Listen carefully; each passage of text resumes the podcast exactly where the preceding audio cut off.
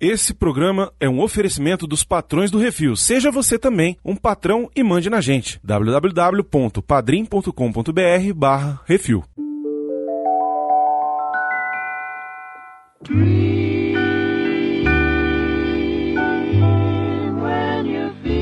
Algumas pessoas nasceram para serem enterradas. Eu gosto dessa mistura da Virgínia, West Virginia e fanáticos religiosos até hoje. O Buck tá gordo. ah, é verdade. Ô, diabo, que é isso assim, rapaz?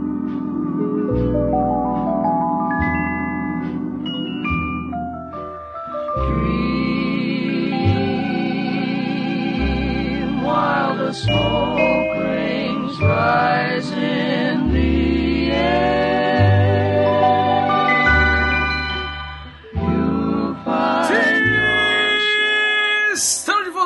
mais um Que Isso Assim, o podcast do Portal Refil Baconzitos. É isso aí. Hoje a gente vai falar de um filme de 2020. Olha só, rapaz, um filme de 2020 lançado direto na plataforma do Netflix, que é onde dá Uhum. pra lançar filme direito esse ano, né? É, Amazon também, Disney É. Plus.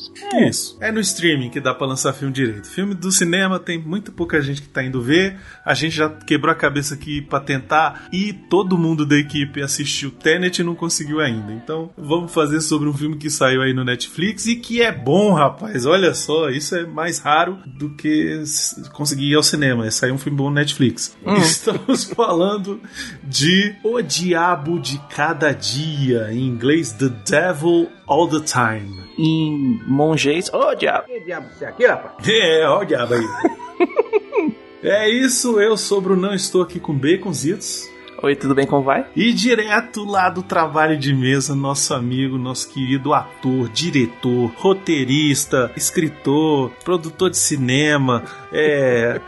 O cara mexe com áudio de filme, o cara mexe com fo- fotógrafo, cinematógrafo, foley. O homem faz tudo, rapaz. É o, é o cara. Estamos falando de ninguém mais, ninguém menos que Gustavo Heineken, meu amigo. E aí, gurizada? E aí, tudo bom? Vambora, vamos ver. Qual é essa maluquice aí? Eu não sabia que o filme ia ser tão pesado. Comecei a ver e fiquei meio assim, caceta, caceta. Quando terminou, caracas, meu Deus, socorro. E é isso, daqui a pouco a gente volta pra tentar descobrir se esse diretor é brasileiro ou não.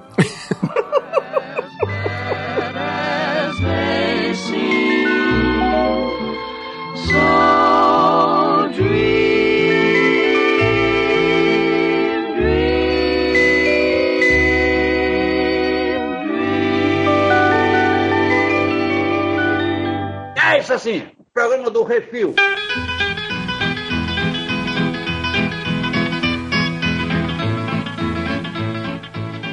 The Devil All the Time, diretor Antônio Campos, roteirista Antônio Campos e Paulo Campos. A gente pesquisou aqui e diz que esses caras nasceram em Nova York, e mas que esse nome, essa cara aqui, é brasileiro.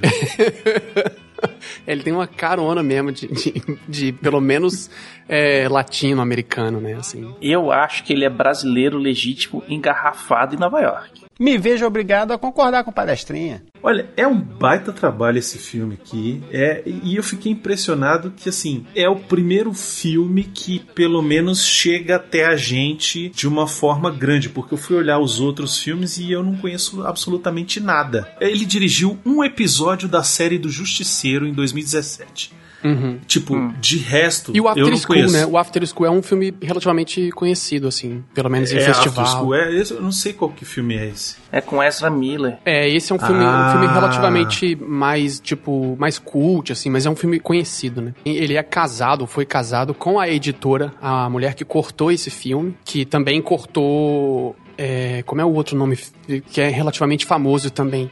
Ela cortou um outro filme que agora eu não me lembro o nome, que é relativamente conhecido, Cris- Cristiane ou Christine, uma coisa assim. Também é, é filme meio. Como é que vocês chamam? Vocês têm uma piada que vocês falam que é filme. Tênis verde. Tênis verde, exatamente. É, tá vendo? Eu tô, tô ciente, cara. Eu tô acompanhando. É, tênis verde, mas esses filmes tênis verde são bons. São bons. Quem não gostava dos filmes verdes era o, é dos tênis verde era o miote. Ah. Eu gosto. Sempre bom ter um.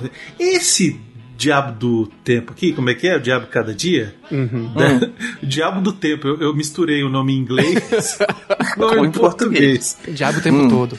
O Diabo o Tempo Todo. Esse filme. Ó, o Diabo. É. ele, ele tem um quesinho assim de filme filme cult, Tem, assim, não tem. tem? Ele é, ele é baseado numa, num livro e, e é engraçado também que o narrador, o personagem narrador, é o, o autor do livro. Isso, eu achei A voz do é muito interessante. Eu acho muito Fantástico. interessante quando tem narradores, né? Todos esses filmes meio cults têm essa pegada de ter um personagem pra te explicar e pra tentar conduzir. Eu entendo esse filme como uma, um quê de cult, já que a gente quer colocar assim, mas ele é um pouco for dummies também, né? A- a- o corte é um pouco for dummies, assim. Tipo, ele tem momentos em que a, que a escolha do corte foi justamente pra tentar explicar pra quem não sacou ainda o espelhamento com o pai e o filho. Você tem takes ins- de inserções que é pra justamente explicar o, o plot do filme, né? O que não é muito comum em filmes conhecidamente como cults, assim, que fica Mais aquela cult. coisa que você não consegue entender exatamente porque ele te deixa meio abstrato mesmo. É que esse é a nova categoria de cult, ô, Gustavo. Esse aqui é o cult Netflix. Entendeu? Cult enlatado. Entendi. Cult enlatado, Esse é- exatamente. É o cult pra americano. Cult, cult pop, é isso. É. Come up here, my little Bessie. O que eu achei interessante do narrador é que, assim, às vezes eu não gosto desse voice-over que aparece em muitos filmes, porque ele, inclusive, deixa o filme mais burro, né? Ele fica tentando explicar o que o cara tá sentindo. Tipo, não deixa a gente sentir o que o ator tá passando, né? Mas nesse caso aqui, não. Eu achei que ele é mais pra contextualizar. E as, as inserções dele são tão pontuais que não me incomodou tanto. E são futuras também, né? Algumas são de explicação pra frente, né? Tipo, depois Isso. acontece uma coisa e ele, ele não vai mostrar, mas ele conta. Depois daquela noite, a gente encontrou o corpo dela assim, assim, assado e isso aconteceu. A gente não vai Exato. ver isso acontecer porque o narrador já te disse, né? Talvez seja uma forma de ter que filmar menos coisa também, né? Não sei. Não sei. Mas eu acho que é, uma, é um recurso de literatura, né? Assim, é muito Isso. claro, porque inclusive o outro roteirista, que pode ser irmão dele, talvez, que, né? Que é o Paulo Campos, que é o outro roteirista que assina o filme, ele não escreveu nenhum outro filme. Tipo, talvez esse tenha sido o primeiro filme dele, porque no MDB não aparece crédito pra nada, só esse filme. E isso é muito comum, assim, quando você pega uma pessoa que tá escrevendo pela primeira vez, é comum usar esse recurso da narrativa para poder facilitar justamente você não precisar escrever todas as histórias ou todos os diálogos, né? Você tem uma- um fio condutor que vai explicar a história um pouco pro, pro espectador, né? É um recurso literário muito comum, né? E agora eu vou complicar a vida do Baconzitos, Gustavo. É. Faz a sinopse desse filme, Baconzitos. Você tá falando sério? Ih, rapaz. Putz, cara. Você tem sorte que não é o Arthur, que o Arthur não veio hoje. Se fosse o Arthur, eu não tinha pedido pra ele, eu tinha pedido pra você. O que acontece é o seguinte: o filme ele segue É difícil contar a sinopse desse filme, cara. É, é, vamos lá. Mas esse filme ele segue a história de vários núcleos que são entremeados, aonde todo mundo faz merda o tempo inteiro. Ninguém é santo e, e o diabo tá lá no ouvidinho de todo mundo o tempo inteiro. Vai lá, rouba o dinheiro da igreja. Vai. Eu acho que a sinopse ideal desse filme Hum. seria algo do tipo. A religião é o ópio do povo, uma porra assim, sabe? Porque, cara, é, é impressionante assim como o filme tem esse foco na parte religiosa Uhum. Uhum. e faz sentido porque a região ali onde o filme se passa e a época também é numa galera protestante fervorosa ali dos Estados Unidos, aquela cidadezinha no cu dos Estados Unidos, sabe assim, no meio do nada, absolutamente assim. A, a cidade tem 400 moradores, velho. Uhum. Sabe? Você fala assim, caraca, todo mundo se conhece, né, velho? É, e de se referirem ao filho do não sei quem, né? Ah, você é o filho de não sei quem, você é a Isso, não sei quem. Que é bem exatamente. típico de cidade interior você ser conhecido pelo, pela, pela parte da sua família, né? Isso, você chega na venda e, e o cara fala: Você é filho de quem? O narrador, ele fala disso, inclusive. Todo mundo tem uma relação com outra pessoa, seja ela por algum relacionamento amoroso, alguma treta ou alguma coisa que ainda não tá resolvida 100%. Aquelas coisas de cidadezinha, né? Tio de fulano teve uma vez que deu uma facada e não sei quem. O filme começa, na verdade, com- focando a história no personagem do Bill Skarsgård, que é o Willard, que ele chega de volta da guerra. Ele foi lutar no Pacífico, ele foi lutar a guerra contra os japoneses e ele volta pra sua cidadezinha pequenininha ali no meio do Maine, é isso? É no meio do Maine? É um negócio assim, né? Uhum. Enfim. E aí, chegando lá, ele tá tentando reconstruir a vida, conhece uma garçonete, se apaixona por ela, e aí vão constituir família e tal. E aí nasce o filhinho, e aí o filho, o pai e o filho ali aprendendo a se virar, o, o pai ensina a bater nas pessoas que ameaçarem a sua família, né, a defender sua honra, mas tem que ser no Uhum. momento certo e não sei o que e tal. Só que aí o pai ele começa a entrar nessa loucura da religião, a religião ali que ele segue protestante e tudo. Ao mesmo tempo você acompanha ali a historinha de uma outra família que a mãe desse cara queria que ele namorasse a, a menina, só que essa menina acaba se envolvendo com o pastor jovenzinho que chegou lá, que é o, é o irmão adotivo do Harry Potter, né? O, o Duda. Caracoles, velho. Sabia não, Becozitos? É o Harry Mellin. Caracoles, velho. O bicho deu, deu uma emagrecida, mas ficou com cara de doido, né? Porque nesse filme ele tem a cara de doido sinistra. E esse moleque, ele tá fazendo várias coisas com a Netflix. Ele tá no Gambito da Rainha também. Hum. Ele faz um personagem lá. E ele tava no Old Guard também, que saiu esse ano. Aquele com a Charlize. Ele também faz o vilãozinho lá. E ele tá escalado aqui já pra pós-produção de Macbeth. Ele vai fazer Uhum. o Mal Malcolm. Fez mais um Say Your Prayers aqui em 2020 e o moleque arrebentou. No His Dark Materials, a série da HBO, ele também tá. Tem a Uhum. minissérie da Guerra dos Mundos, ele também tá aqui. Eu não sei, o cara. Ele, ah, ele tá naquela balada do Buster Scruggs também, Uhum. sabe? Do Netflix. Ele faz o, o artista que tem os braços e as pernas cortadas. Que é outro filme com narrador, né? Hum. E aí, esse cara é um pastor É aqueles pastor milagreiro, né? E ele acaba se apaixonando lá por uma menina lá, e aí também constitui família, mais pra frente acontece mais um monte de coisa. E aí começa a acontecer um monte de tragédia envolvendo essas pessoas, e só sobra o filho de uma família e a filha da outra família. Que um é o Tom Holland, quando cresce, né? O tal do Arvin, que vai ser o nosso Sim. personagem principal, vai ser o nosso protagonista. E do outro lado é a Lenora, Elisa Scanlon. E aí esses dois acabam sendo irmãos adotivos, um órfão de uma família e ela órfã de outra família, acabam sendo irmãos. E aí também é mais um monte de tragédia por conta de religião. É isso. Eu não diria que é por conta de religião. Eu diria que, assim, a religião tem um papel bem significativo no filme, mas é aquelas merda que você faz e que não chega a ser uma bola de neve, mas aquelas merda que você faz por impulso, saca? Eu acho que eu me, me expressei mal. Não é por conta da religião que essas Hum. pessoas morrem. Não é por conta disso. Assim, a religião, ela tem um papel importante na vida dessas pessoas ruins. Exatamente. Que é aquele esquema que, que às vezes a gente fala, né? Que é, o cara é um criminoso, mas todo fim de semana tá indo pra igreja, pro culto, pro, né, pro, pra qualquer coisa, pra se redimir dos pecados. Mas ele não para de pecar, ele continua pecando, mas ele no fim de semana vai lá pra pagar o- os- a penitência. Ah, agora eu entendi! Agora eu saquei! Agora todas as peças se encaixaram! Eu estou entendendo tudo agora! É tipo o cara ser presidente do Brasil e ficar falando de Jesus o tempo todo.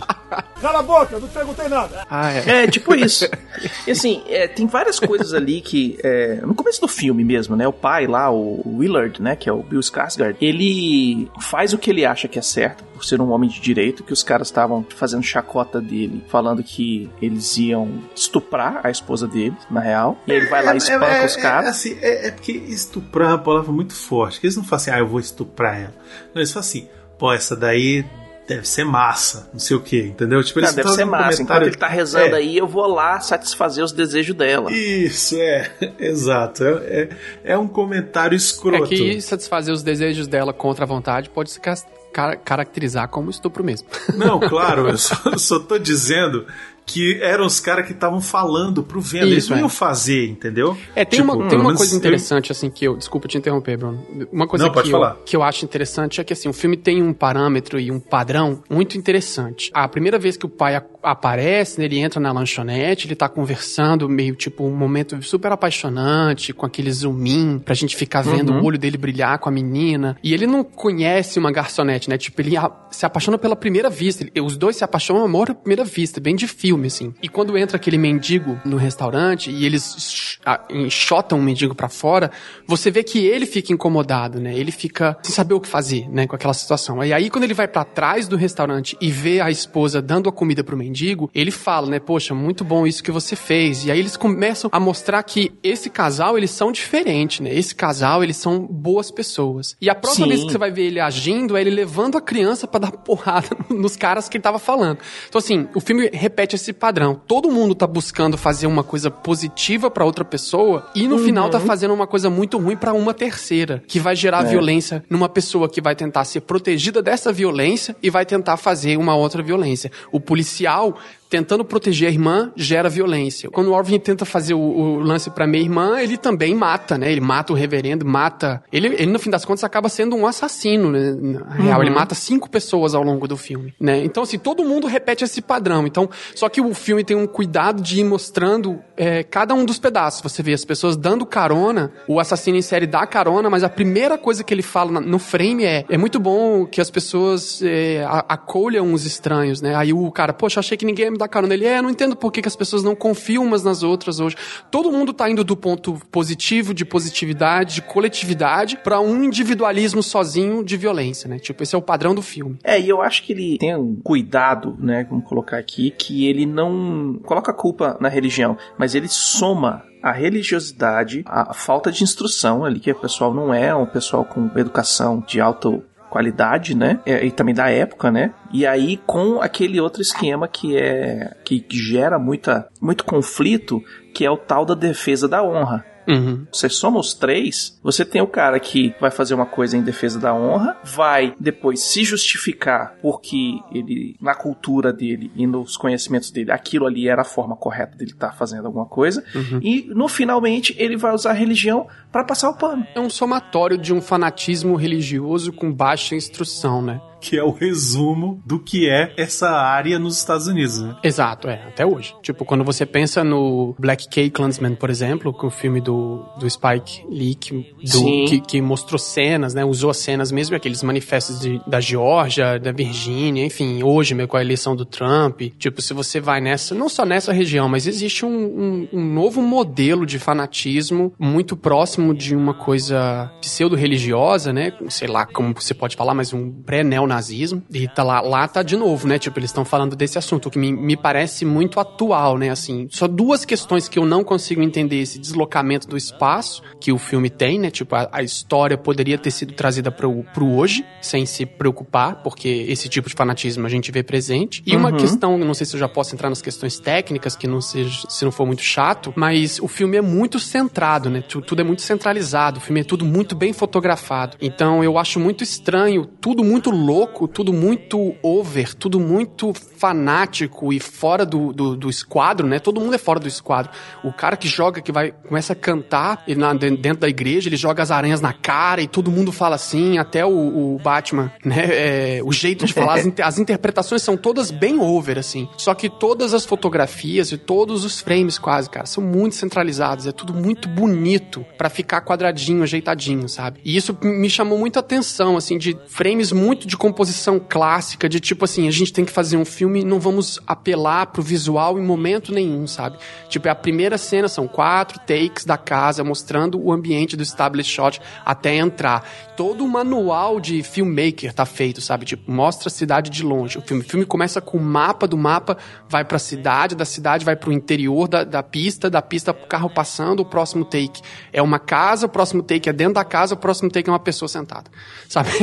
tipo, ele vai do macro pro micro em todas as cenas. Todas as cenas é um manual mesmo, sabe? Falo com tranquilidade. Eu acho que isso pode ser o negócio que a gente estava falando no começo, que o tema é bem uma coisa bem é, ácida, que Uhum. daria pra fazer uma coisa bem tênis verde, mas ele prefere ser pop, entendeu? É. Ele prefere digerir isso de uma Uhum. forma mais fácil, porque vai ser Netflix. Pode ser, pode ah, ser. não, vou fazer um filme que é Netflix, que é pra todo mundo, então Uhum. é pro cara que nem quer pensar, é pro eleitor do Trump, por exemplo, Uhum, assistir e achar legal, não resolver desassinar a Netflix. Uhum. Eu entendi errado, então. Ou então tem aquele negócio, né? Você coloca uma imagem e um, um vídeo, uma história quebrada num, dentro de um frame travado, quadrado, né? E isso adiciona uma estranheza pra coisa que já é estranha. Eu não entendi o que ele falou. Uma tentativa talvez tenha sido isso, eu não sei, isso a gente nunca vai saber, né? Tem que, Uhum. O cinematógrafo tem que falar pra gente o que, que ele quis. Mas a tentativa pra mim me soa como uma coisa de mostrar que na, no, no momento ordinário e no dia a dia mesmo, como é o all the time, né? Tipo, em- a Uhum. todos os momentos, nas coisas ordinárias, você vai ter a, o mal, né? Então não existe nenhuma proposição de frame que seja nem ousada, mas que não seja completamente quadrada, boring, assim, tipo, muito tradicional mesmo. Forma de filmar é toda tradicional. Tipo, todas as câmeras que estão pra falar do olho da pessoa, ela tá nivelada no olho. Todas as cenas que é pra falar da pessoa sentada, ela tá nivelada no pescoço. Todas as cenas de fora, ele tá angrua. Sabe, tá tipo assim, completamente quadradão mesmo, seguindo o manual. E acho que talvez isso tenha sido uma proposta mesmo, né? Porque, Uhum. enfim, eles estão usando equipamentos muito bons. Eu tava olhando no, no MDB Pro lá, eles estavam eles estão usando as câmeras novas da Arri, né? Que são umas câmeras de frame largo. Tem uma quantidade, qualidade técnica muito grande. O colorista Hum. desse filme o colo- foi colorista também do Eutônia. Então, assim, o filme ele tem uma estrutura técnica muito boa, muito forte, né? Não é tipo mais ou menos, mas ele tomou Uhum. uma opção de ser um filme mais quadrado. Caralho, o maluco é brabo.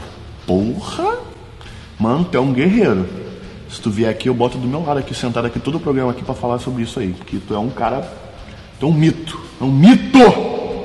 E assim, é, acho que também junta, né? Não é um tema único, né? A sucessão de temas que eles abordam no filme, que vai desde o cara matar o cachorro do filho para tentar salvar a esposa que tá com câncer. E crucificar o cachorro, né, cara? São temas e imagens fortes que se talvez você usasse um, um enquadramento diferente, botasse uma coisa um pouco diferente, assustasse demais. Sim. É meio que pra, ó, você está olhando numa janela pra uma história e não, não se assu- demais porque daqui pra frente só vai piorar. Uhum. Né? Porque ele é um filme que depois passa por estupro, depois ele passa por é, assassinato em série, depois ele passa por padres que abusam das carolas, ele passa por Não é padre, é pastor, porque se fosse padre, tava abusando de criancinha. Eu...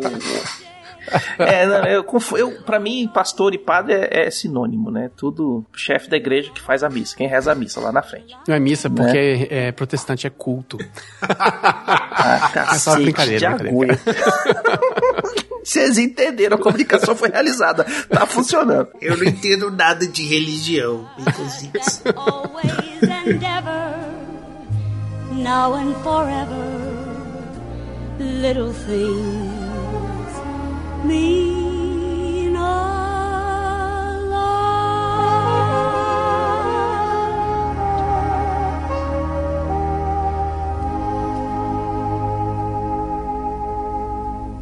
Você que quer ouvir a sua cartinha lida, envie para o CO2 e nós do Refil vamos lê-la ao vivo. Ah, você, você pode enviar para Portal Review, Portal Review, arroba gmail.com.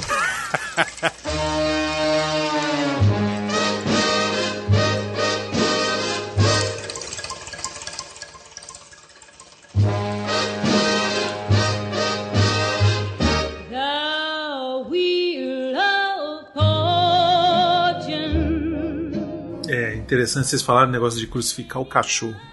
Essa Uhum. cena, brother. É. Eu não tinha entendido o que, que ele tinha feito com o cachorro. Eu achei que ele tinha só matado, tipo, sacrificado, igual na Bíblia tinha isso, né? Uhum. Tipo, sacrificava é, o filho, e aí cortava o filho. Ah, eu vou cortar o filho aqui na metade, Uhum. e aí não sei o que. Tinha uns negócios desses na Uhum. Bíblia, principalmente no Antigo Testamento, né? Uhum. E aí eu imaginei que ele tivesse feito alguma merda dessa, sabe? Não imaginei que ele tivesse crucificado o cachorro, velho. E deixou lá dias. Quando eles descobrem o cachorro crucificado, o pai já se matou, né? É, Tipo, é o policial gente- que vai lá ver, né? Ele, Isso, e aí é que tá vê. de noite, né? E É. ele só joga uma- um, um flash de luz assim É. e a gente vê.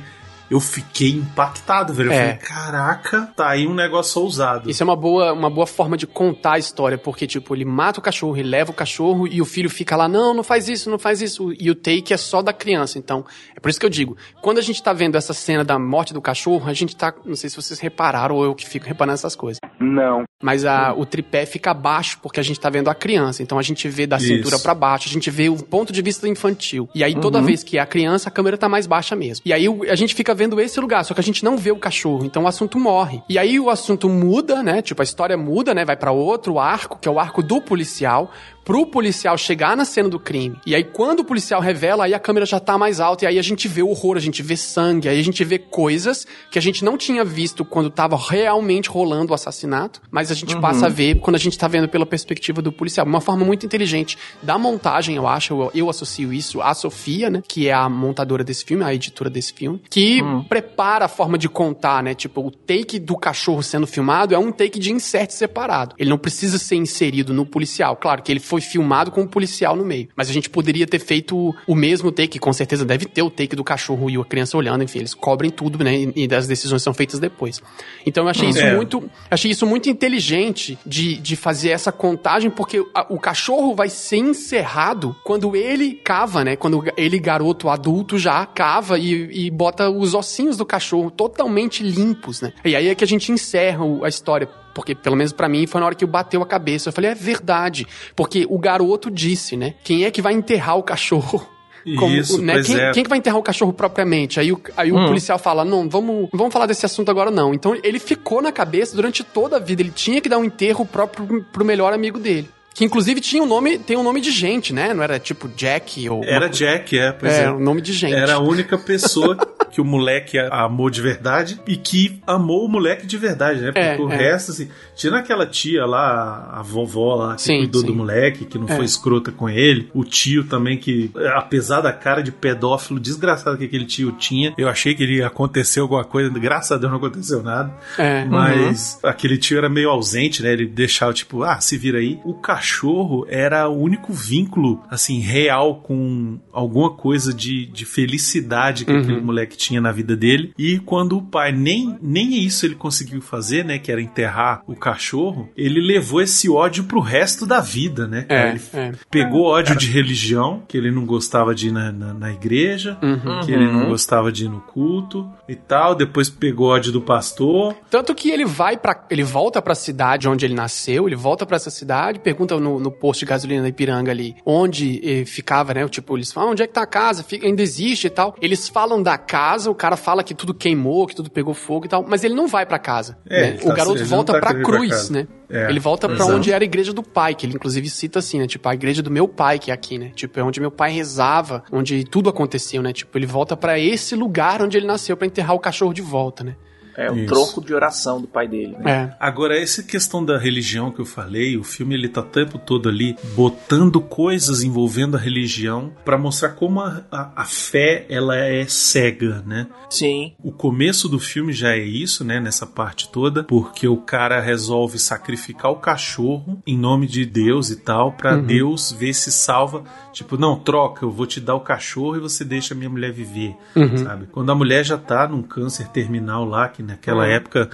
Hoje já é difícil, imagina naquela época tratar isso. Sim. Né? E aí, mais pra frente, você tem o pastorzinho lá que taca os aranha na cara, e esse sim tem uma fé cega, tão é cega que ele é capaz de matar a mulher, a própria mulher, Uhum. sabe? Uhum. O cara dá um, pega a chave de fenda e, e joga no, no pescoço da mulher. E, e é meio isso, né? Ele joga aquela chave de fenda, é um negócio supetão, assim. vup. É. E aí a mulher sangra, e aí ele. Ah, agora Deus vai me dar o poder de ressuscitar essa mulher. Eu falei, velho, pelo amor de Deus, deixa de ser doido, cara. Eu tô louco? Pergunta, eu pergunto. Quando eu falo isso, eu sou louco? Eu sou louco? Não, eu sou louco. Eu tô louco? Não, eu não tô louco. Não tô louco! Ele já não é uma pessoa religiosa, né? É uma pessoa fanática, né? É uma pessoa que tá num. Já ah, extrapolou, né? Já extrapolou. Já extrapolou, já tá tendo alucinação e, e achando que conversa com Deus e justificando as suas loucuras pela religião, entendeu? Aí, aí que é o, o lado terrível. E você ainda tem uma outra figura religiosa, que é o pastor Batman, né? O Bate-Pastor, Uhum. que ele é o, o, o mais fela da puta de todos os. Cambada de filho das putas! Quando ele chega, que o pessoal vai fazer aquele negócio, ah, vamos levar todo mundo, levar um prato de comida pra fazer um jantar e tal, e não sei o que, piriri, piriri, pororó. E o cara, a primeira coisa que ele faz é sacanear a galera mais pobre, velho. É, e ele, e ele dá uma sacaneada, mas não é uma sacaneada, tipo assim. Ele, ele meio que Não quer. é bullying, né? É, não é um bullying. Ele, ele meio que fala assim: olha, eu vou comer essa comida merda que vocês me trouxeram, sabe? Mas vocês têm que entender que eles são pobrezinhos e aí, tipo, eles têm que ser é, especiais, sabe? Tipo, olha. É, não, vou comer essa comida de pobre e vou dividir a comida boa com vocês. Mas que filho da puta, olha aí, veja você. É, exatamente. Ah, velho, nossa senhora. Nessa hora eu falei, velho, Homem-Aranha vai, vai dar um, um Vai dar um Hadouken pau nesse Batman, Batman, aí né? já, velho. Entendeu?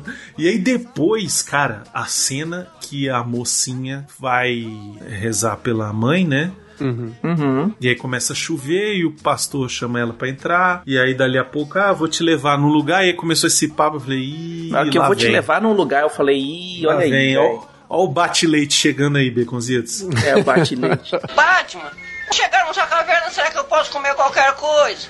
Não se preocupe, quando chegarmos lá, serviremos bate-leite e bate-sanduíches. Bate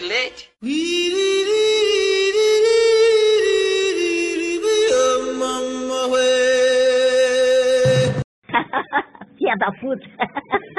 Eu fiquei assim quando ele põe o- a, a primeira vez que ele aparece, que ele põe o dedo dentro da comida e põe na boca Nossa, de um jeito todo é muito- erótico. Eu falei, esse cara é pedófilo. Só pode. É, não tem é. porquê. Pastor novo num lugar de interior e comendo frango com- desse jeito, ele é claro que é pedófilo. e era. Eu tava certíssimo. Você tava certo.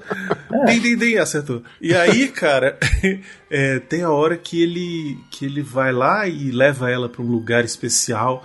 E aí ele vem, vem com um papinho de. Ai, não, porque você já esteve.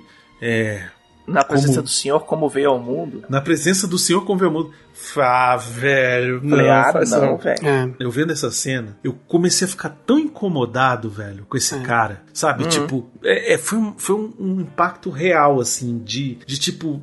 É, é porque assim, eu tenho filha, né, cara? Então, Uhum. é assim, todo mundo que tem é, sobrinho, ou que tem, sei lá, filho, ou que até é casado, tem esposa, tem, sabe, tem mãe, tem irmã, todo mundo que, sabe, você vê uma situação dessa, velho, você já começa a ficar, tipo, se coçando, sabe? Tipo, porra, da- eu, eu não, não faz isso. E, e, cara, eu comecei a me contorcer no sofá, velho. Uhum. Tipo, É, de eu- falar de querer, sabe, impedir que aquilo não, acontecesse. velho. Abrir É. a porta e falar, não, vamos... Poxa, ei, porque a gente sabe que isso acontece. A gente sabe que isso acontece não só com, com pastor, sabe como que isso acontece com um tio, um primo, um, né, uma Uhum. pessoa próxima da família. Você sabe que isso acontece com professor de escola, qual- qualquer coisa assim, né? Quando você tem um, um pouquinho de, de escala, assim, né? O cara que tem algum tipo de Poder. é, poder um pouquinho acima, e aí começa a aliciar desse jeito. Fala, não, tá tudo certo, olha ali, não, vamos por aqui. Não, ó, esse é nosso segredinho. Nossa, não, velho, aí... A consequência, né? Ela engravida e ela vai Hum. lá atrás dele falar que tá grávida, não sei o que, e ele começa a dizer que é delírio dela, que ele não fez Sim. nada com ela, não. Aquele dia nós. Que ela nós- imaginou. É, não- ainda é. fala pra ela resolver o problema pra ela não ser chamada de prostituta e ter um filho bastardo. Nossa, velho, essa parte é, é- é muito É. ruim.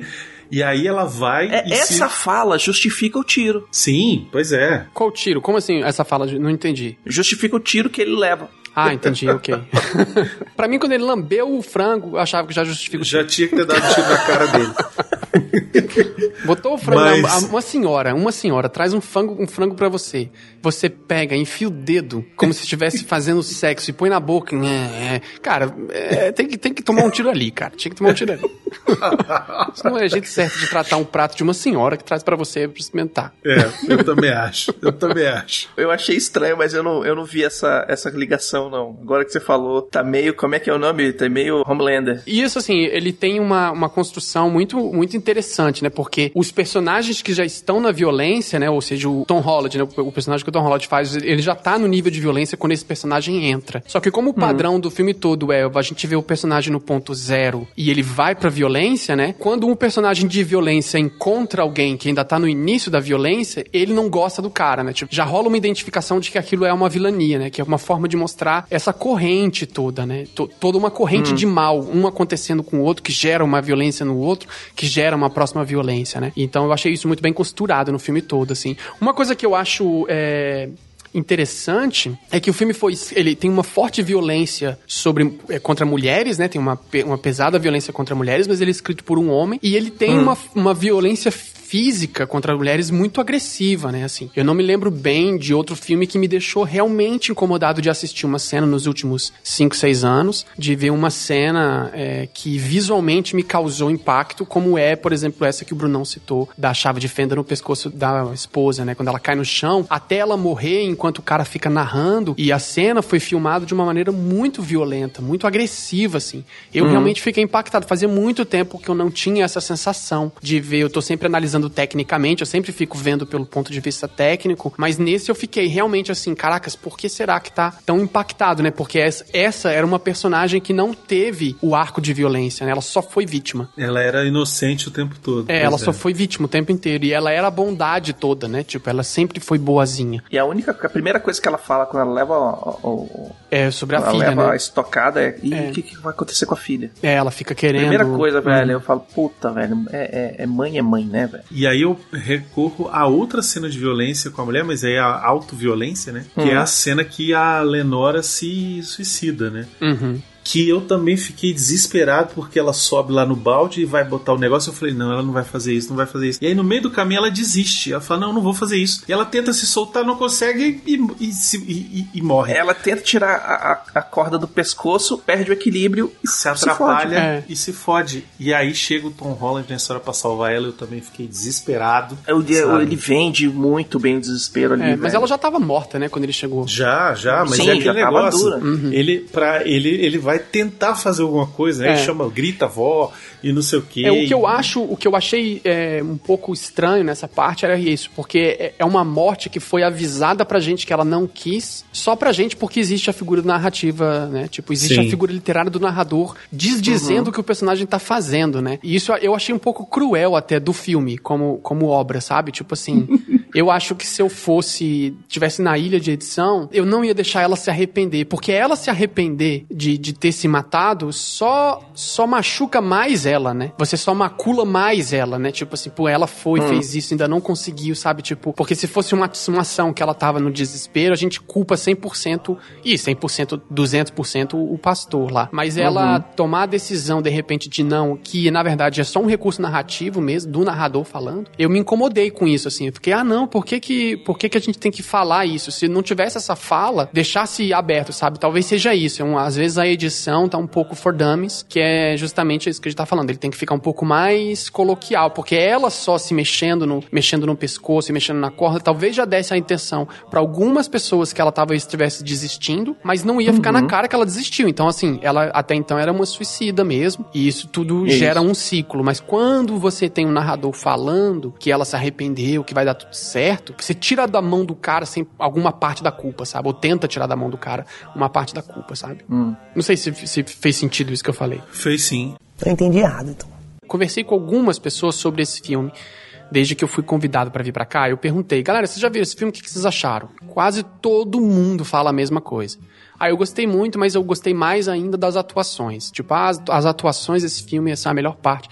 Realmente. E uma coisa curiosa para principalmente brasileiros que curtem falar de atuação é que esse filme tem pouco diálogo. Tipo, ele tem pouca fala de, de explicação, porque tem um narrador que já explica bastante, mas ele tem pouco texto sendo desenvolvido. Não é como um filme, por exemplo, do Tarantino, em que a história se desenvolve com personagens explicando verbalmente alguma coisa, né? Num carro explicando a coisa.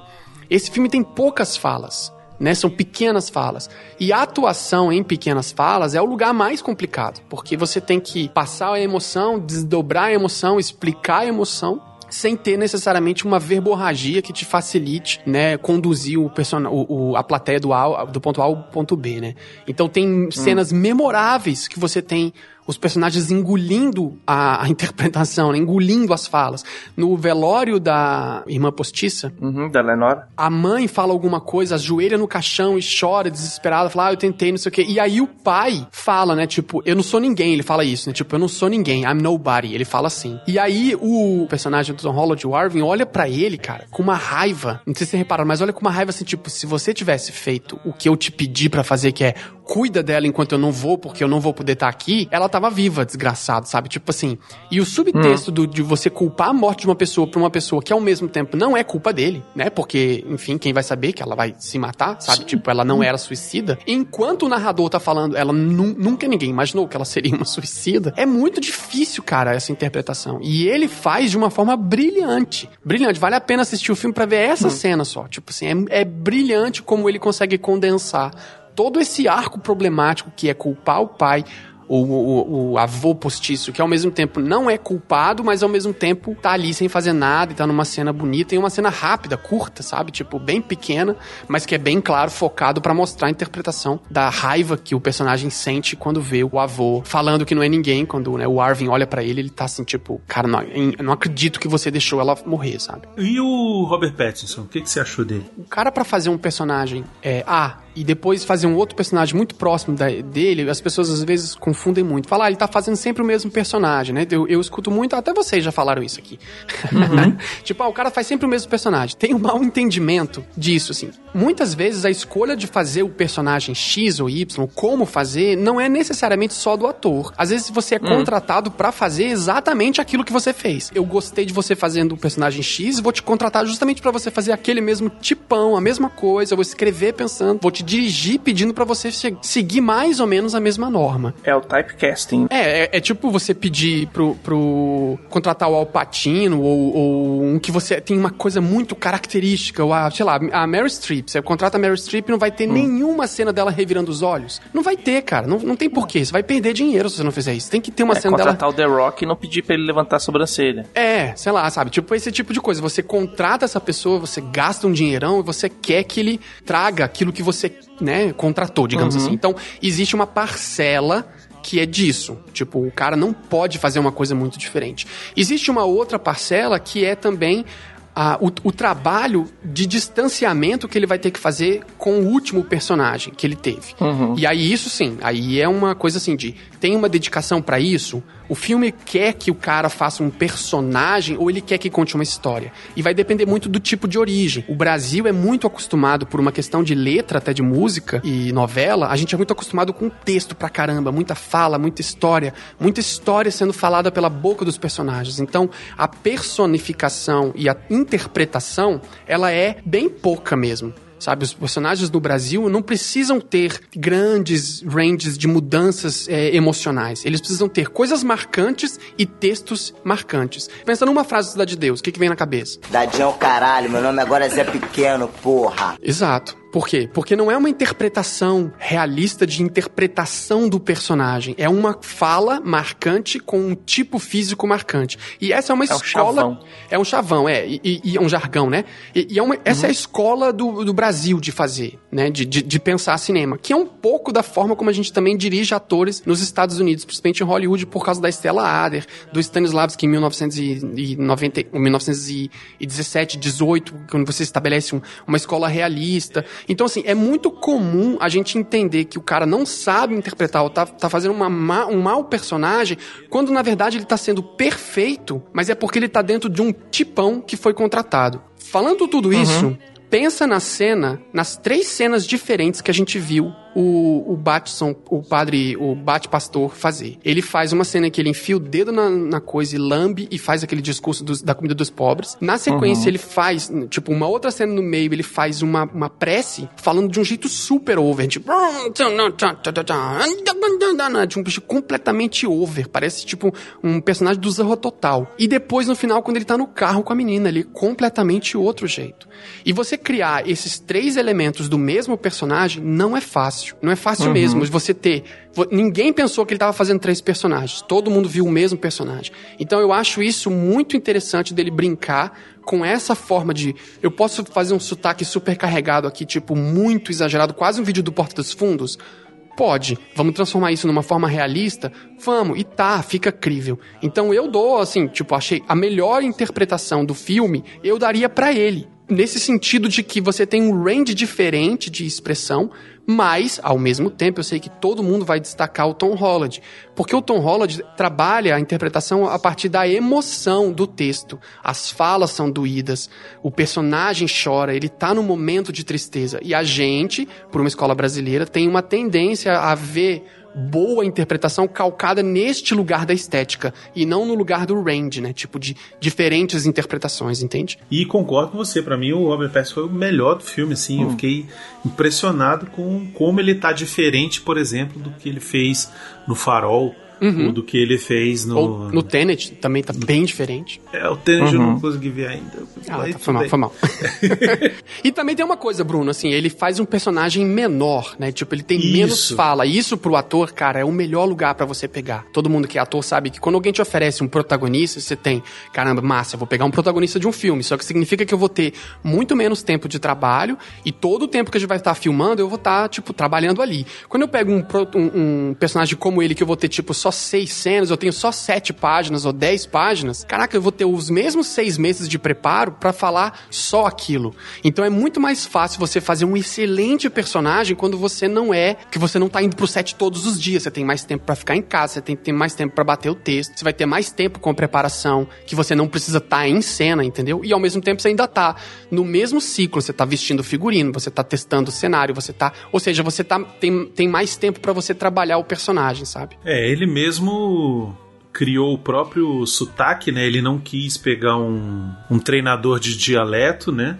E ele escondeu de todo mundo o, o sotaque, até do diretor, Uhum. até no dia da filmagem. Na hora do dia da filmagem, ele É, meteu aquele sotaquezão carregado lá. E aí, tipo, todo mundo, caralho. Você é o bichão mesmo, hein, doido? Já que você falou de sotaque, são dois atores que são ingleses, né? Uhum. Tem a voz deles inglesa, né?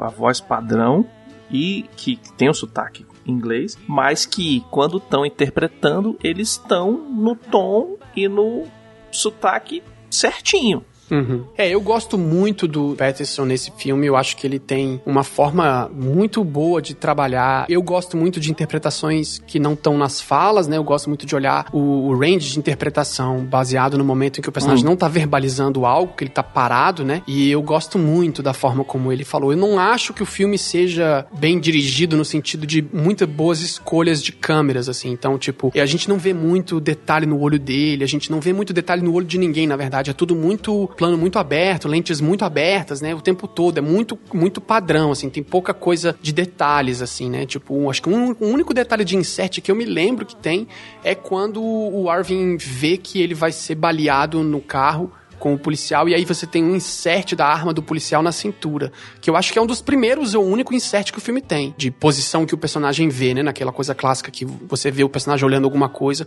o próximo take geralmente tem que ser o que é que ele tá vendo, pra você poder entender o código de que ele viu aquilo que você viu também, sabe? E o filme é bem assim, bem classicão nisso tudo, né? E aí nesse lugar, nesses inserts, nesses pequenos detalhes é que você consegue notar uma boa interpretação, sabe? Assim, quando, tipo, falando como ator, ator adora quando o diretor fala, agora a gente vai botar um 85mm e vamos fazer uns closes. É a hora que você pensa, é agora, é agora que eu tenho que mostrar meu talento. Tipo assim, porque numa wide shot de 17mm, cara, meio que tanto faz você, sabe? Porque você vai estar meio fora do foco, os atores dão tudo quando eles sabem que tá na, na câmera close, né? Tipo, agora a gente vai fazer o seu close. Uhum. E a gente avisa mesmo pros atores, tipo, beleza, a gente fez a cena agora, já vai fazer o seu close.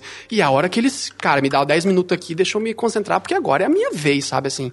E, e é nesse lugar que você consegue ver boas interpretações, né? Quando não tem falha e quando tá perto. E o filme não tem tanto disso, eu fiquei querendo ver mais ele, sabe? Tem bastante do Tom Holland, mas não tem pouco do Pattinson. Já dizia Gloria Swanson no clássico Crepúsculo dos Deuses: It's time for my close-up, Mr. DeMille. É, exato, exatamente.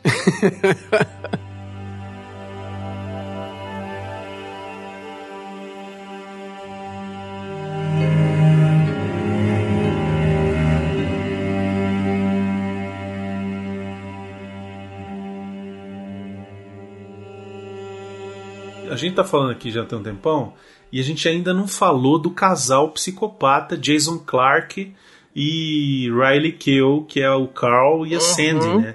E a que Sandy. começa o filme também, esse Carl Esse conhecendo... personagem, esse, esse ator, ele fez o quê? Eu, já, eu, eu me lembro de ver alguma Cara, coisa recente com ele. Ele tá no Planeta dos Macacos 2 Ah, ok, então foi aí, foi aí. E Exterminador do Futuro Gênesis, ele faz o John Connor. Terrível, não, o Senador do Futuro acho que eu parei no 2 e não vi mais os próximos. Fez bem, Ele fez também bem. tá no, no Zero Dark Thirty também. Ele tá no Pet Cemetery refilmagem. Ah, tá. E o Planeta dos Macacos, eu não posso contar uma anedota, eu sofri uma coisa super é, vergonhosa no Planeta dos Macacos. Eu tava estudando na faculdade aqui, e aí um professor de, de história é, pediu pra gente ir assistir, a faculdade até pagou quando saiu o Planeta dos Macacos, Down, eu acho, né? E a gente tinha que fazer uma análise, escrever. Aí eu fui, escrevi, assisti, escrevi, falei, ah, não gostei disso, enfim, fiz uma análise, né? Sim, não gostei daquilo, aquilo outro. E aí mandei pro professor, né? Tipo, ah, que a gente queria gostar. E ele ficou super chateado, assim. Eu senti que ele ficou incomodado, porque parte do que eu falei eram questões de, de logística da história do roteiro no final, uma coisa assim, sabe? Tipo, eu não lembro bem o que que era, mas era uma. Eu e fiz ele uma que escreveu análise. o roteiro. Não, ele, tava, ele trabalhou no roteiro. E aí ele falou assim: reveja, reveja, faça com carinho e reveja, não sei o quê. Aí eu fui ver de novo e resolvi ficar pra ver os créditos tudo. E aí vi o nome dele lá e aí fiquei bem envergonhado. Esse caraca, bicho burro, né? Em vez de dar uma opinião genérica, não. Vai lá no miolo e se ferra. Queimei o filme com, com o velhinho, cara. Tiro Ah, zero. não, mas aí É. você vira pro velhinho e fala assim, ó, olha só, velhinho, todo mundo tem o direito de errar, inclusive você. né? Não, mas é... Menos também. Mas eu acho que a minha, a minha análise do, do, do Planeta dos Macacos foi prepotente. Eu, eu fiz uma análise prepotente mesmo. É, eu tava Hum. ciente que tava fazendo uma análise prepotente. E ele entendeu. É, enfim, ele tá certo em me corrigir. Mas o que, que você achou do, do Jason Clarke aí, do, do cara que faz o Carl, o psicopata aí do filme? Eu gosto muito justamente porque a gente não compra que a psicopatia dele aparece até ele aparecer, né? Assim, você não, Sim. você não vê que ele vai ser um maluco doido, cruel, até ele aparecer. É um personagem tipão, assim. Só que eu gosto mais do caráter de tratar o cara com violência, né? Tipo, ele é um cara violento e a gente tem medo dele quando a gente tem a visão da mulher, né? Quando a gente tá na- acompanhando a história da mulher dele, né? Na pele dela, né? Isso, é, porque aí a Sim. câmera também fica mais baixa, não sei se vocês repararam, mas a gente vê ele de baixo pra cima quando a gente vê pela pele dela. Quando a gente vê pela pele dele, a gente tá mais alto, né?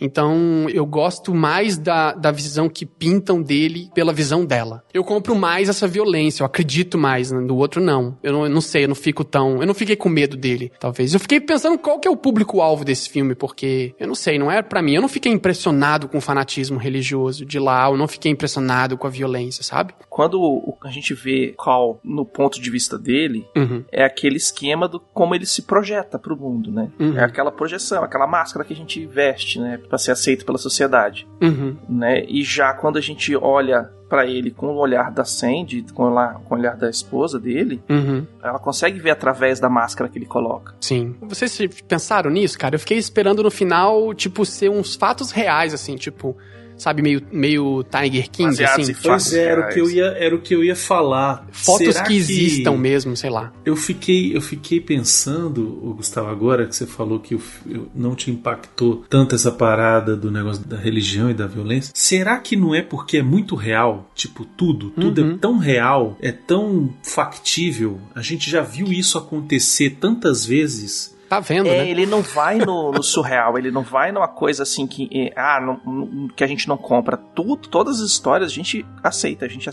a gente compra como possíveis que já aconteceram, tipo, baseados em várias histórias de, de jornal, de assassinato que aconteceram ali, que o cara pegou e escreveu um livro em cima. Talvez eu teria mudado a montagem do filme. E eu vou dizer por quê, e aí vai parecer que eu sou. Ai meu Deus, como o Bruno entende alguma coisa. Mas eu matei que o Tom Holland ia pegar carona com eles, tipo, uma meia hora antes disso acontecer, sacou? Hum, Tipo, muito antes deles se encontrarem e. entendi. E tipo, eu, eu saquei que em algum momento do filme Uhum. eles iam pegar Aquela ele. história ia ter que cruzar. Eles iam pegar ele mas como tu ia colo- caronista. como tu colocaria? Então, aí o que eu fiquei pensando depois, eu Hum. acho que pra eu não matar, eu colocaria os- o casal lá no começo do filme e depois assim, esquece.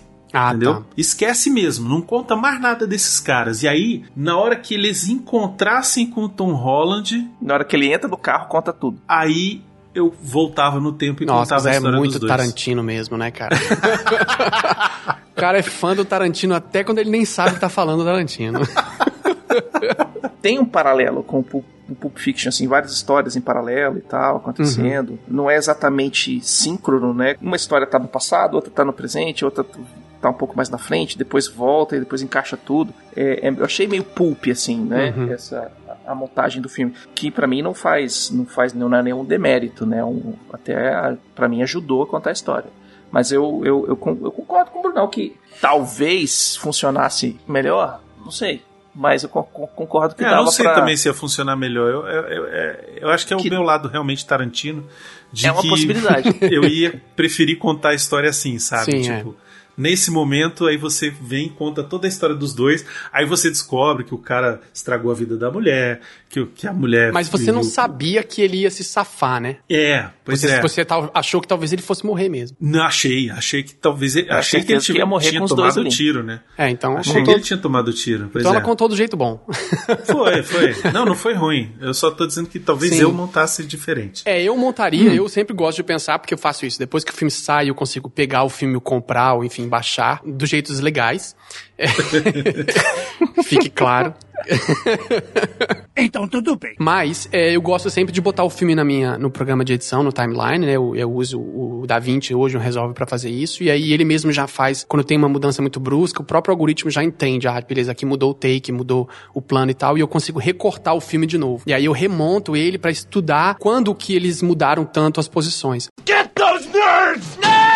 Nerd! E aí eu gosto de realmente remontar o filme, pensar, pô, se a cena final fosse no meio, ia ficar mais legal e tal. Então me dá, eu, eu gosto muito de me divertir assim, quando não tô fazendo nada. Palestrinha. Aí eu pensei que eu tiraria, se eu fosse montar, eu tiraria os espelhamentos narrativos, assim, tipo o espelhamento mesmo. Quando ele dá porrada nos caras que machucaram a irmã dele, né? Quando o Arvin vai Hum. e bate e bate e bate nos caras e ele entra no carro e a mão tá sangrando e ele pega a mão e olha pra mão e tá tremendo, cara. O ator tá fazendo um trabalho brilhante ali de Isso, aí corta e mostra o pai limpando a mão. Exato, exato. Eu, falo, ah, velho, eu não, acho muito cara. ruim a gente perder É. a atuação do cara Isso que é tá fazendo mesmo. muito bem pra, tipo, pra quem não sacou, ele tá se transformando no pai. Sabe? Eu fico, ai, gente, não precisa disso. Mas eu trabalho nisso, então eu sei que precisa. É. Vai ter gente Pra que fala, nossa, eu não tinha é me dado ótimo. conta. Mas eu fico, não, não precisa mostrar.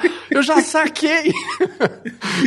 Pro pessoal do fundão que não tá prestando atenção, Exato, exato. é. Mas o produtor sempre chega lá na hora do corte e fala: bota essa cena aqui, ah, mas tá muito óbvio. Não, sempre tem alguém que vai pagar duas vezes pra ver e a gente quer essa pessoa. A gente não tá interessado com quem vai entender da primeira. A gente tá interessado em quem vai ter que assistir de novo. Então.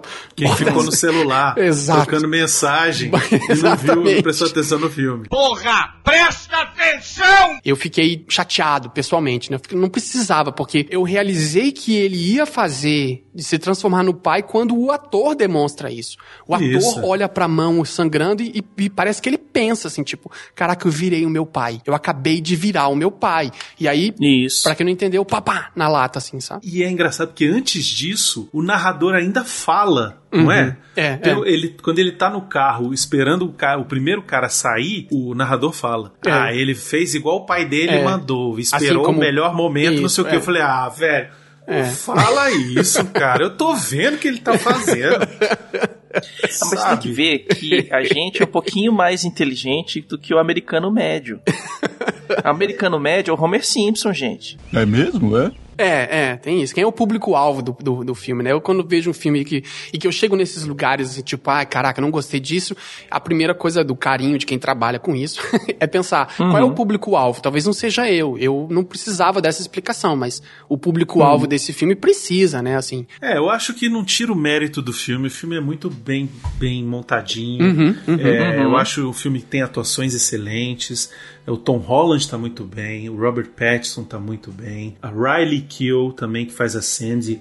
Eu gostei muito do trabalho dela. Muito. A própria Lenora é muito, muito boa. Assim, Uhum. ali, do pouquinho que ela aparece. A avó... A avó é a, avó- a, a avó é a mais crível, né? A avó, a avó não- é incrível, A a avó avó é é, maravilhosa, É. é. a Kristen Griffith. É. É, cara, enfim, tudo muito legal. Mas é aquele negócio, é o cult pop, né? É o Uhum. cult que é feito pra, tipo, muita gente gostar do jeito mais fácil, eu acho. Uhum. Sei lá. Essa diluída, digamos, um pouquinho do filme, ela ajuda também é, as pessoas começarem a se interessar por esses tipos de filme, né? Sim. Então, essa diluída não sendo grande demais, ela abre as portas e fala assim: olha só, tem isso aqui pra você, esse tipo de filme pra você assistir também. Então, vocês assistiram o filme Three Billboards? Sim, é... Three Billboards Outside. Ainda Sim. não. Cara, eu assisti, Então. estudei, li, e o cacete é quatro. Não em português é Três Anúncios para um Crime, né? Isso. É. Cara, esse filme, esse filme, é, é tipo, ele tem esse, o mesmo clima que esse filme aqui tem. Uhum. Que se passa numa cidadezinha e tem não sei o que, essas Pouco- intriguinhas. pouco e não sei diálogo, o né? quê. Os diálogos são parecidos, Uhum. né? O povo fala com o mesmo sotaque e tal. A história é completamente diferente, mas o clima é esse Uhum. aqui. E aí, quando eu terminei de assistir esse aqui, eu falei assim: é, é um filme muito bom, é um filme muito interessante, mas não é um Três Anúncios para um Crime. que o Três Anúncios para um Crime é isso que a gente tá falando, assim, ele não te subestima em momento nenhum. É, velho. é, é. Ele é Ele vai lá no É. 12, velho. Só que o É- Três Anúncios pro Crime, ele não é um filme que seria lançado na Netflix, né? Ele nem foi Não, lançado no cinema é. comercial, né? Pois é. Exatamente. E aí o que, eu, o que eu ia falar, você junta essa pequena diluída do filme e aí você injeta o casting Netflix, que não tem jeito de falar que isso aqui não é um casting Netflix, né? Você tá pegando Tom Holland, você tá pegando o Batman, você tá pegando o Skarsgård, você tá pegando entupindo de, de atores que além de serem bons, eles estão pipocando na mídia, né? Uhum. Estão na moda. Então você tá pegando o cara ali e falando assim, cara, vou botar o Tom Holland, vou botar o Sebastian Stan pra fazer um papel pequeno, vou botar o Robert Pattinson, vou botar a galera aqui assim, pum, pum.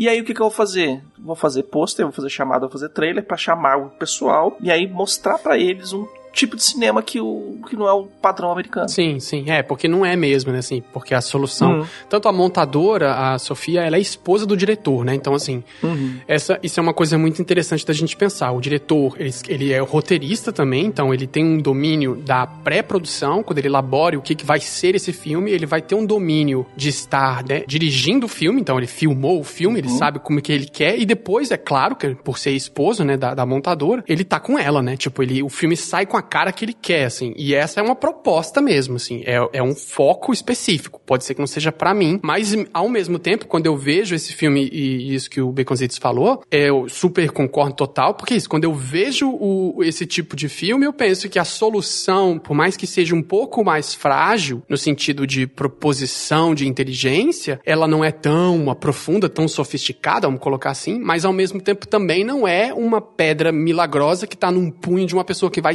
estalar e o, e o universo vai voltar ao contrário, né? Não, vai, não é uma solução completamente a fantasiosa, absurda e, e bo- boboca pra é um Deus resolver. Ex Machina. É, não é, e nem só isso. Não é um filme de super-herói que tem uma solu as que tem as soluções bestas, mesmo que ainda é ex-máquina, mas ainda besta, né? Que, que é for dummies, for dummies, for dummies mesmo, tipo explicação da explicação. Não sei, eu talvez não seja um público bom pra esses filmes de super-herói. Eu, ass eu, eu assisto só quando o Bruno me pede.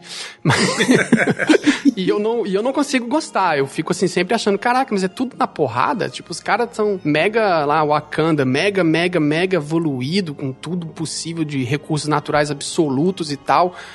A adamante e o cacete, e eles. E no final, E eles se exército. res- Não, e eles se resolvem entre os dois chefes de tribo se batendo na água. tipo, pra mim é muito estranho. Fico, gente, mas vocês não têm uma ONU aí pra ajudar? Sei lá, sabe? Tipo, é, muito- é muita pancada no final. e Não a podia solução. ser um xadrez? É, sei lá, no, tipo, uma diplomacia, que ia ser mais legal. E a solução desse filme, ela é um pouco simples, mas ao mesmo tempo, isso que o Baconzitos falou, eu concordo total. Ainda assim, ele tá sobre um respaldo bastante sofisticado de, de contar a história, né? E, e bem, bem locado, né? A gente vê um cachorro sendo crucificado, mas não é gore do cachorro sendo crucificado, sabe? Você vê o cara chorando, mas não é uma cena que você vai desmembrar o personagem do Tom Holland pra gente parar de conseguir ver ele, né? Ver o homem brilhando lá, mas não é mais o, o, o vampiro, sabe? Tipo assim, não é demais. É o suficiente pra história andar e ao mesmo tempo pra sobrar uma vontade de continuar vendo, sabe? Trusting in His grace this hour, are you washed in the blood of the Lamb? Are you washed in the blood. Gustavo, muito obrigado pela sua participação. Veio aqui e mostrou por que, que você entende a gente é um bando de achista. E eu queria que você falasse um pouquinho sobre o seu jabá aí, faz seu jabá. Eu tenho o Trabalho de Mesa, que é um podcast de teatro, especificamente de interpretação, feito com atores e atrizes, diretoras e diretores de teatro. Eu sempre falo que é o único podcast de teatro que existe no Brasil, para ver se alguém escuta e fala, não, existe outro, e vem e a gente se acha. Mas na verdade até hoje eu não achei nenhum.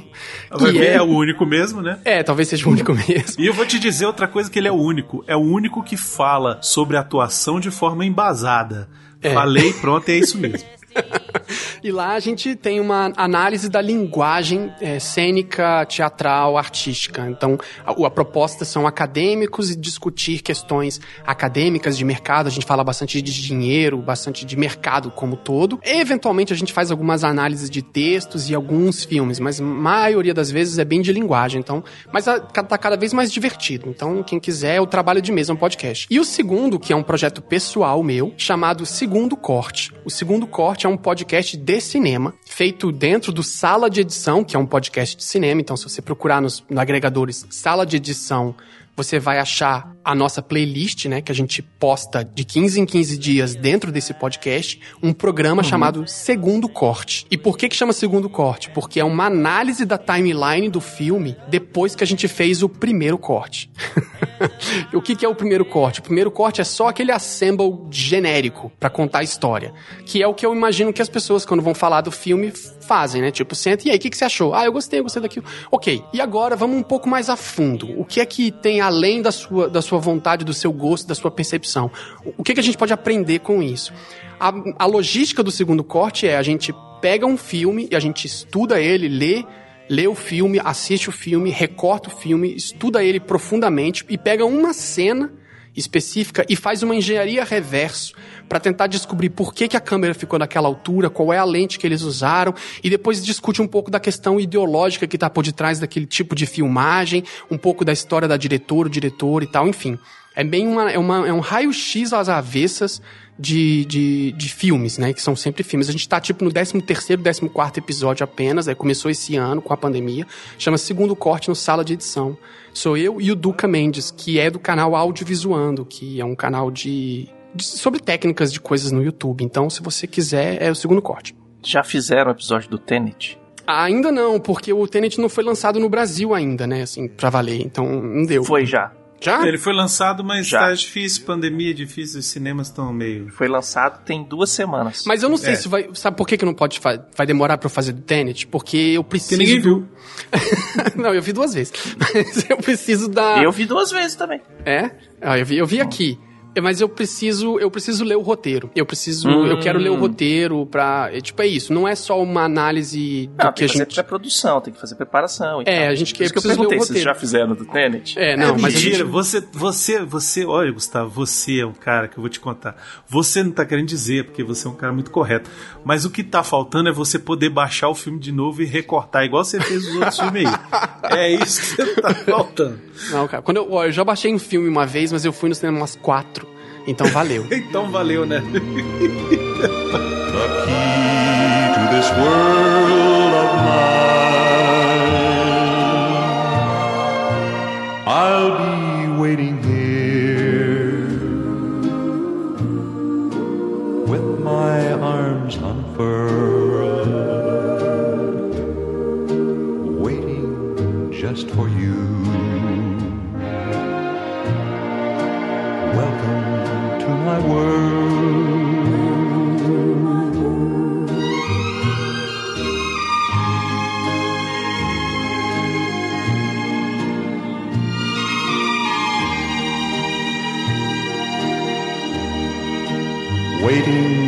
Just for you. Welcome to my.